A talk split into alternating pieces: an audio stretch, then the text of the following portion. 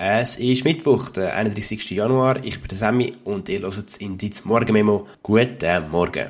In meinem Buch hat eine amerikanische Chemieprofessorin Michelle Franzel empfohlen, Schwarztee mit warmer Milch, einem Sprutz Zitrone gegen die Schaumbildung und erst nach ausgiebigem Ausquetschen vom Teebeutel anzurichten.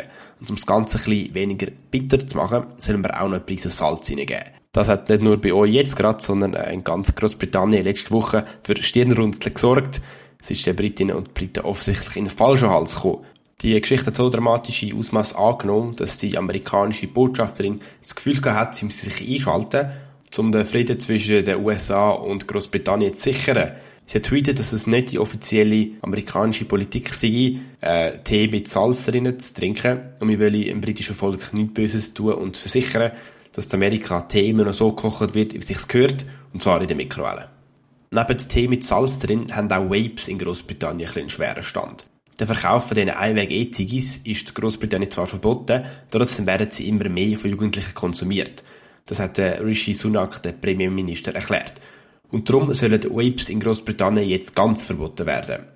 Auch in der Schweiz dürfen ab Mitte 2024 keine E-Zigaretten mehr an Minderjährige verkauft werden. Das, weil das neue Tabakproduktgesetz in Kraft tritt, wo wir 2022 darüber abgestimmt haben. Falls ihr jetzt Angst habt, dass ihr im Ausgang nicht cool sind, wenn ihr kein Weight bei der Hand habt, kauft euch einfach so einen fetten Stabilo-Leuchtstift. Vor allem denkt er eh stabil aus. Okay, genug schlechte Wortspiele, werfen wir noch schnell einen Blick auf die Schweizer Exportwirtschaft. Die ist letztes Jahr nämlich um 1,2% geschrumpft und das vor allem, weil es der deutschen Wirtschaft nicht so gut geht und auch bei anderen Absatzmärkten, wie zum Beispiel in China oder in den USA, stockt. Also und auf Deutschland exportieren die Schweizer Firmen am meisten. Auch ein Grund für den kleinen Abschwung ist der starke Franken. Ein starker Franken bedeutet für Exportunternehmen, dass sie weniger wettbewerbsfähig sind. Ihr müsst euch Folgendes vorstellen. Eine deutsche Firma wird in der Schweiz Metall für 1000 Euro kaufen. Vor fünf Jahren haben die 1000 Euro umgerechnet noch 1200 Franken wert gehabt. Heute haben sie nur noch 930 Franken wert. Schweizer Firmen machen also Minus, wenn der Franken stark ist, im Vergleich zu anderen Währungen. Und wenn dann noch die Nachfrage sinkt, kann das dazu führen, dass entweder Leute entlassen werden oder dass Kurzarbeit eingeführt ist. Kurzarbeit ist, wenn die Arbeitslosenversicherung einen Teil der Löhne der Arbeitnehmenden übernimmt. Wie geht es jetzt aber weiter? Ist es wirklich so schlimm? Weil die Inflation wahrscheinlich weniger stark steigen wird, werden die Notenbanken die Zinsen können senken was dazu führt, dass Unternehmungen wieder mehr investieren können und darum auch wieder mehr aus der Schweiz importieren. Trotzdem erwartet der internationale Währungsfonds es im Vergleich zum letzten Jahr nur verhaltenes Wirtschaftswachstum. So, jetzt genug Wirtschaftsgeschwafel. Wir gehen mal kurz in den Nahen Osten. Ich hätte mal über den geschichtlichen Hintergrund von dem immer wieder aufflammenden Konflikt zwischen den USA und Iran reden. Gerade vorgestern ist ja wieder ein Anschlag auf US-Soldaten passiert, äh, wie der Ilya gestern erzählt hat.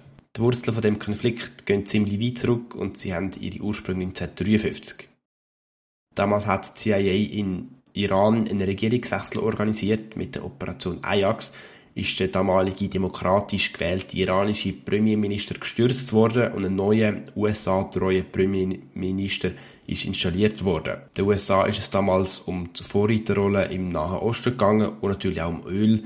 Iranisches Land mit sehr vielen Ölvorkommen. Eine Zeit lang ist das recht gut gegangen. Die USA hat so ein bisschen kontrollieren, ein bisschen mitmischen und aus ihrer Sicht ist alles gut gegangen. Sie hat aber auch nicht mega genau angeschaut und darum ist 1979 zu einer Revolution gekommen, äh, wo der Premierminister gestürzt worden ist und der geistliche Ruchollah Khomeini äh, an die Macht gekommen ist. Schlagartig hat sich alles verändert. Der Iran ist ein islamischer Gottesstaat äh, geworden und die USA ist vom Freund zum Feind geworden.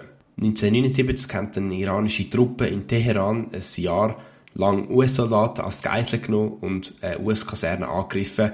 Und gleichzeitig hat die USA den Irak im ersten Golfkrieg unterstützt. Das war ein Krieg zwischen Irak und dem Iran. Gewesen.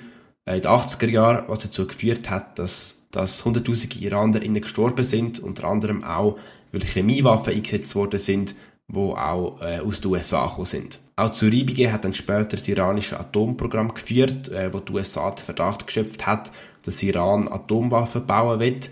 Daraufhin sind Wirtschaftssanktionen ausgesprochen worden, zum Beispiel auf iranisches Öl, weil eben Öl spielt auch heute noch eine Rolle.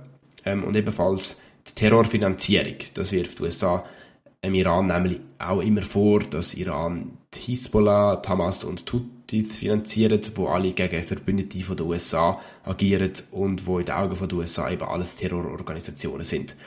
Das Atomprogramm vom Iran hat 2015 mit dem Atomvertrag gestoppt werden.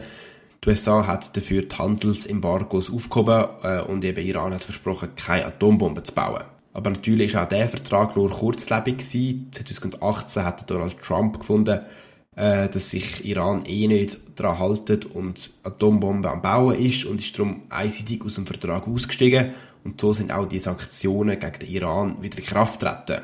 Iran sieht das Handeln den USA als imperialistisches Machtstreben an und ähm, hat auch Angst vor den Verbündeten den USA in dieser Region, also zum Beispiel Ägypten, Jordanien und die Vereinigten Arabischen Emirate.